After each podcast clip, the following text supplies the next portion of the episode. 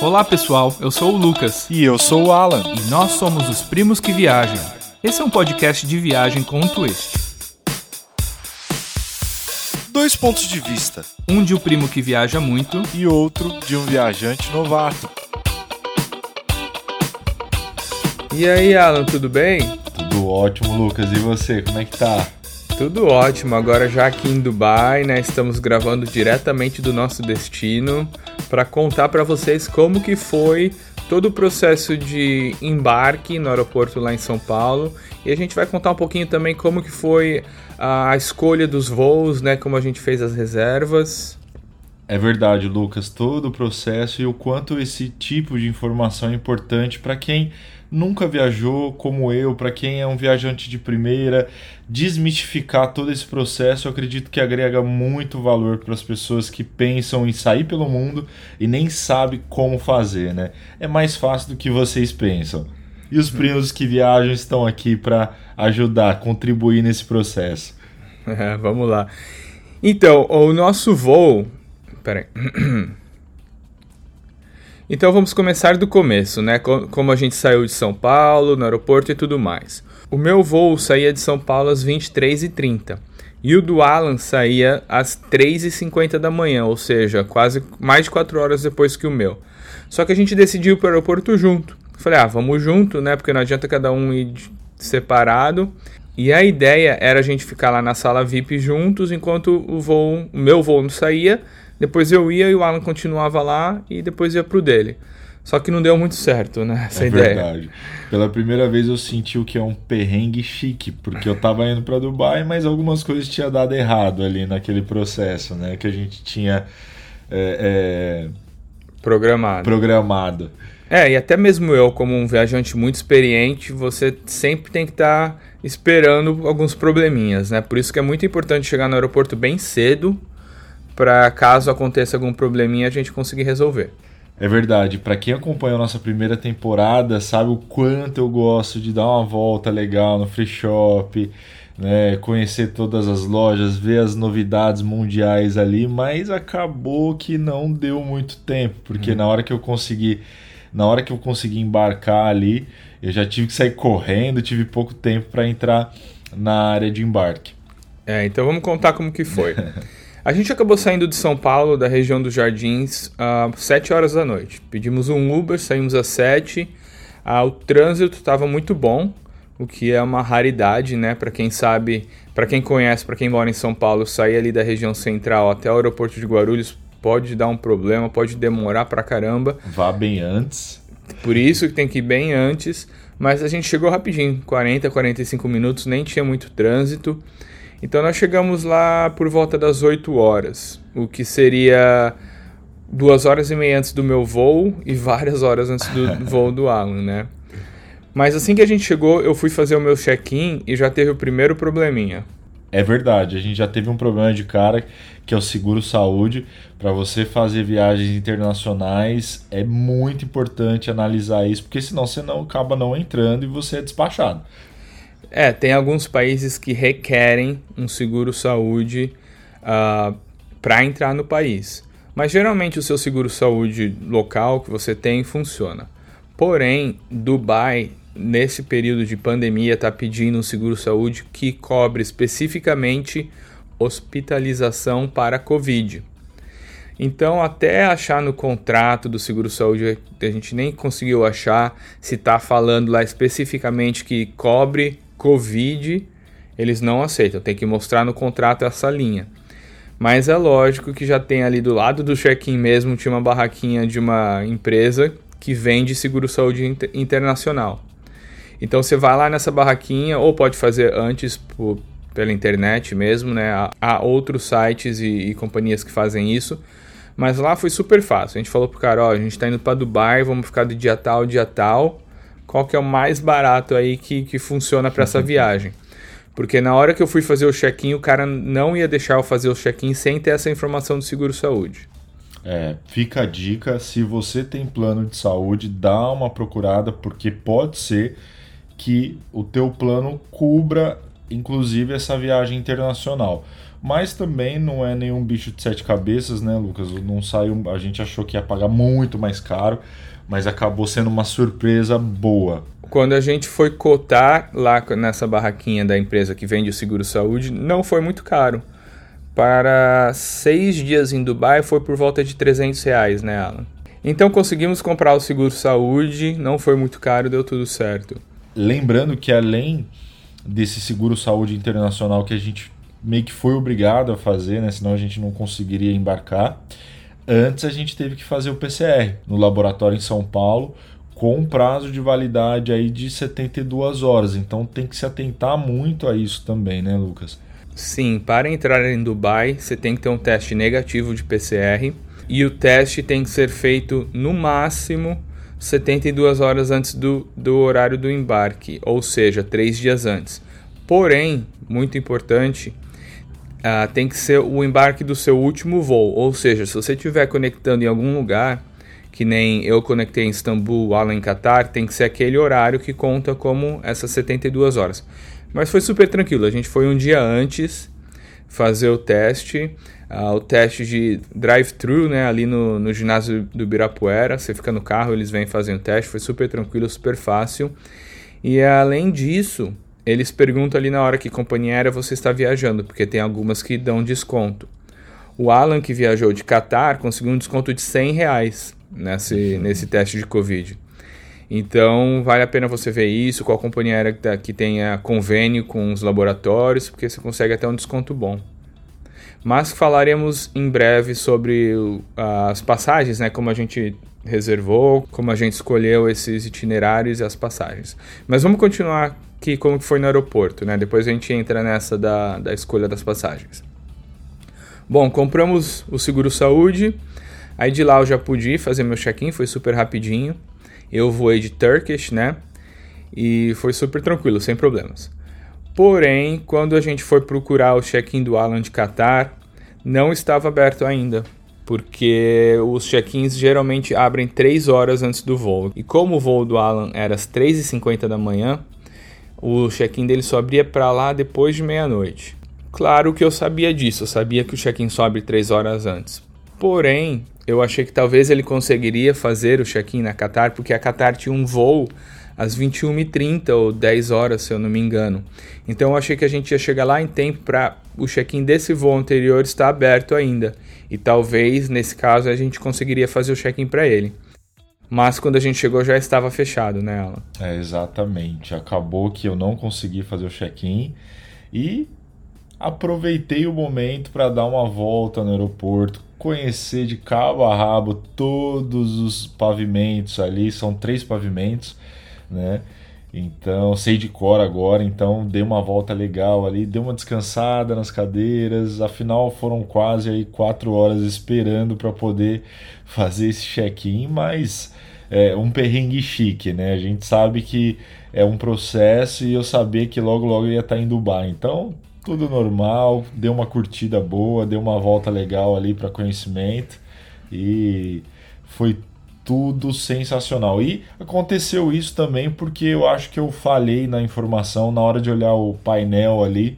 Eu vi que já estavam fazendo check-in, ou seja, que eu quero dizer que eu poderia ter embarcado até uma hora antes, acho, porque já estava assinalando no painel o gate, o terminal, tudo certinho, e eu estava esperando um número ali do portão que acabou que não precisava, na verdade, porque acredito que quando é voo internacional, eles pegam todas as cabines.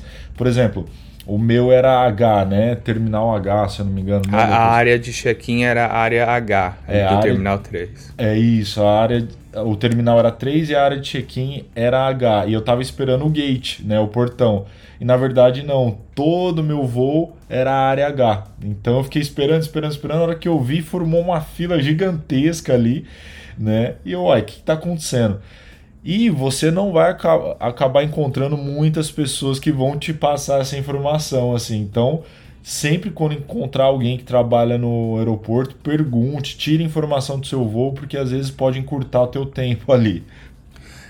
É, só para voltar um pouquinho, a ideia, de novo, era a gente fazer o check-in juntos, entrar junto, ficar ali na sala VIP esperando. O meu voo ia sair bem antes, mas o Alan continuaria na sala VIP.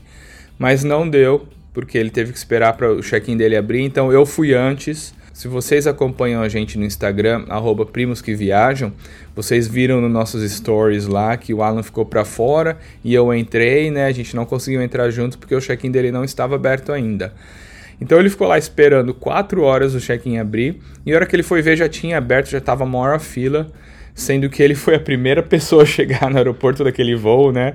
Podia estar tá lá quietinho, primeirão da fila para fazer o check-in logo, mas ele deu uma comida de bola. A hora que foi ver já tava mó fila. Aí você ficou quanto tempo na fila? Ah, eu fiquei quase duas horas. E assim, a gente paga para aprender, né? Ou você paga com tempo ou você paga com dinheiro, né? Então eu aprendi. O Lucas já tinha feito o check-in online para mim. Fica a dica, se você puder já antecipar isso fazer o check-in online, porque na hora que você tá na fila do check-in, eu vi que tinha três repartições. Uma para quem não tinha feito check-in ainda, uma para quem já tinha feito check-in online e a outra para quem era first class, né, primeira classe ali. Então eu poderia ter encurtado aí umas duas horas de fila ali facilmente. Tanto é que eu fiquei na fila de quem não tinha o check-in, né? Na hora que eu tava chegando, que tava terminando, o cara olhou meu passaporte, olhou meu QR Code, todas as minhas informações e falou: não, você é da fila de quem já fez o check-in. Eu tive que sair da fila e ir para a fila de quem já fez o check-in. Então eu já tinha ficado duas horas e ainda fiquei mais uns 20 minutos na outra fila. Nossa, passou. E, e sendo que ele já estava lá esperando fazer quatro horas, ou seja, ele podia ser o primeiro da fila. Bom, Exatamente. Passou tudo isso no check-in. Aí a hora que você entrou já estava quase embarcando o voo, né? Já estava você... quase embarcando o voo. Eu queria entrar para dar uma volta no free shop, né? Curtir. Tem um barzinho da Heineken ali.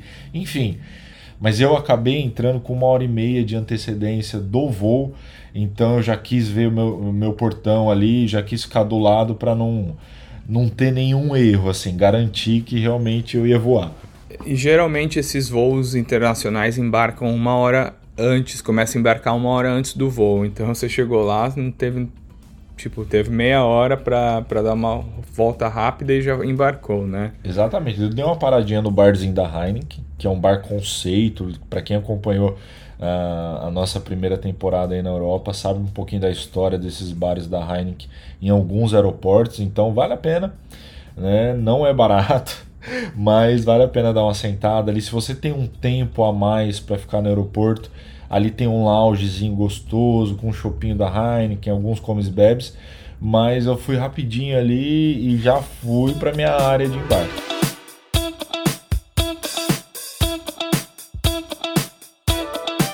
Agora eu queria contar um pouquinho como que foi as escolhas dos voos, né? Porque o meu voo eu já tinha comprado antes, antes mesmo do Alan decidir que, que vinha nessa viagem comigo. Porque a grande ideia que eu tive é que eu queria vir para Dubai para ir na Expo, que está tendo aqui. Depois, nos próximos episódios, vocês vão ouvir bastante da Expo. Nós vamos contar, nós vamos contar todos os detalhes, como que é, o que é, etc. Mas, como eu queria ir nessa Expo, eu já tinha reservado todos os meus voos. E eu viajo geralmente em voos que eu compro com milhas, principalmente em voos longos assim, né? Então eu tive a ideia, falei, ah, tava no Brasil, tinha que voltar para os Estados Unidos, eu falei, ah, eu queria muito ir na Expo, então eu achei voos com milhas do Brasil para Dubai e de Dubai para os Estados Unidos. Nesse trecho de São Paulo para Dubai, o melhor negócio com milhas que eu achei foi da Turkish. E eu acabei usando umas milhas que eu tinha de um cartão de crédito americano e foi um super bom negócio de viajar de executiva com essas milhas da Turkish.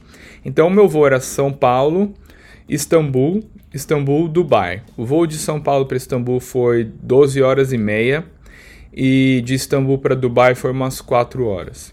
Eu até tinha a opção de voar direto São Paulo, Dubai em Emirates, com esses mesmos pontos desse cartão que eu tenho, só que dava uns 20 mil pontos a mais. Aí eu falei, ah, não, não vou gastar, vou, prefiro guardar esses pontos para outra hora e fui de Turkish mesmo. E Turkish é muito bom, principalmente esse voo que vai de São Paulo para Istambul, é o, é o A350 deles, novinho, uh, com novo interior, assento super legal. Uh, eu vou até postar um vídeo desse voo no meu canal do YouTube, que é Award Chaser, youtube.com barra Award Chaser. Tem aqui na, nas notas do, do episódio, você pode ver o link. E para o Alan, depois que ele decidiu ir, a gente foi procurar as passagens e tinha duas opções, mais ou menos o mesmo preço. Tinha Etiópia e Catar. A Etiópia era o que? Uns 300 reais mais barato? Apenas 300 reais mais barato, né? É. De 300 a 500. É, era por aí um pouco mais barato que a Catar. Só que eu falei para ele, nem compara, né? Apesar da Etiópia não ser tão ruim, porque o, o avião que eles usam de São Paulo também é novo, mas voar Qatar, fazer conexão em Doha, no, no, melhor aeroporto do mundo, é muito diferente do que ter que fazer conexão na Etiópia, etc. E outra, que a Etiópia está tendo vários problemas políticos, está quase tendo uma guerra civil lá, então eu falei, é melhor não arriscar, porque vai que cancela o voo, né? Eu acho que eu olhei lá num dia, acho que o voo até saiu, mas. Bom, sendo que era pouca diferença, pouca entre aspas, né? Eu achei que era muito mais garantido e muito mais confortável ele ir de Qatar mesmo. É, realmente fez toda a diferença ali conhecer o aeroporto de Qatar, né? Que site que você usou para comprar a passagem mesmo, Alan? Então, Lucas, comecei, começamos a pesquisa após o convite, né? E eu utilizei o Booking, booking.com ele te redireciona né, para uma página depois, mas tudo que você precisar, super simples, é só colocar o dia de ida, o dia de volta. Se você não tiver hotel incluso ali, é só colocar também que você quer hotel, ele já faz todo o cálculo para você. E outra coisa, parcelamento direto no site, né? Isso me ajudou muito também.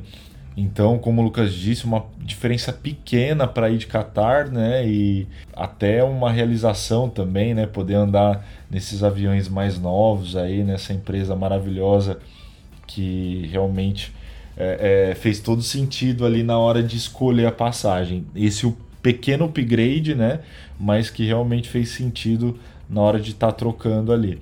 E comprei pelo Booking, né? Já fizemos tudo por lá, escolhi o, o, o voo, o horário, tudo muito simples, intuitivo. Eles já enviam o ticket no teu e-mail, então foi bem fácil. É, e tem essa opção de pagar por vezes também, né? Que é, foi muito bom. E o preço foi, foi bem legal, a gente achou um preço bem legal, então o que ajudou foi o parcelamento, é. né? Que eu acredito que só em site brasileiro, né, Lucas, é. que dá essa possibilidade. Difícil achar isso em site internacional, parcelamento. Pelo menos nos Estados Unidos não se faz muito isso. É, eu lembro até que você fez bastante pesquisa nos teus sites preferidos ali, mas o Booking, ele deu essa opção de parcelamento que me ajudou. Fica a dica. Os detalhes dos voos a gente vai contar no próximo episódio que vai ao ar semana que vem, então aguenta aí que no próximo episódio a gente vai contar todos os, todos os detalhes dos voos e também as primeiras impressões de Dubai e sobre o hotel, né? Então não perca o próximo episódio, contaremos tudo sobre os voos, inclusive como que foi as conexões, a imigração em Dubai e nossas primeiras impressões e o hotel aqui em Dubai. Exatamente. E o quanto é importante você pesquisar ou ter alguém que faça isso por você para você realmente não se perder, porque a hora que você chega num lugar desse, realmente você está em outro planeta, outra dimensão ali. Você não então é muito bom ter todo esse suporte que a gente vai contar no próximo episódio. Então é isso, pessoal. Se você não está nos seguindo no Instagram, siga-nos, viajam porque a gente já está postando tudo ao vivo. Dá uma olhada lá nos stories, a gente fez reels, a gente está fazendo alguns posts, mas não perca nossos stories, que a gente está postando realmente em real time. É, está fazendo toda a diferença, porque se você quer conhecer, ter um pouquinho da visão de como é Dubai, a gente está postando tudo, toda a nossa visão de como é realmente passar um tempo aqui nessa cidade incrível. Então não perca nosso próximo episódio semana que vem, contando tudo sobre os voos, primeiras impressões em Dubai e sobre o hotel. E para você que está começando a ver pela história de Dubai, aproveite para ver toda a nossa jornada na Europa também, que foi sensacional. É, nossa primeira temporada na Europa, pode dar uma olhada nos nossos episódios antigos, foi super legal. Então é isso, pessoal. Até a próxima. Até a próxima. Tchau, tchau.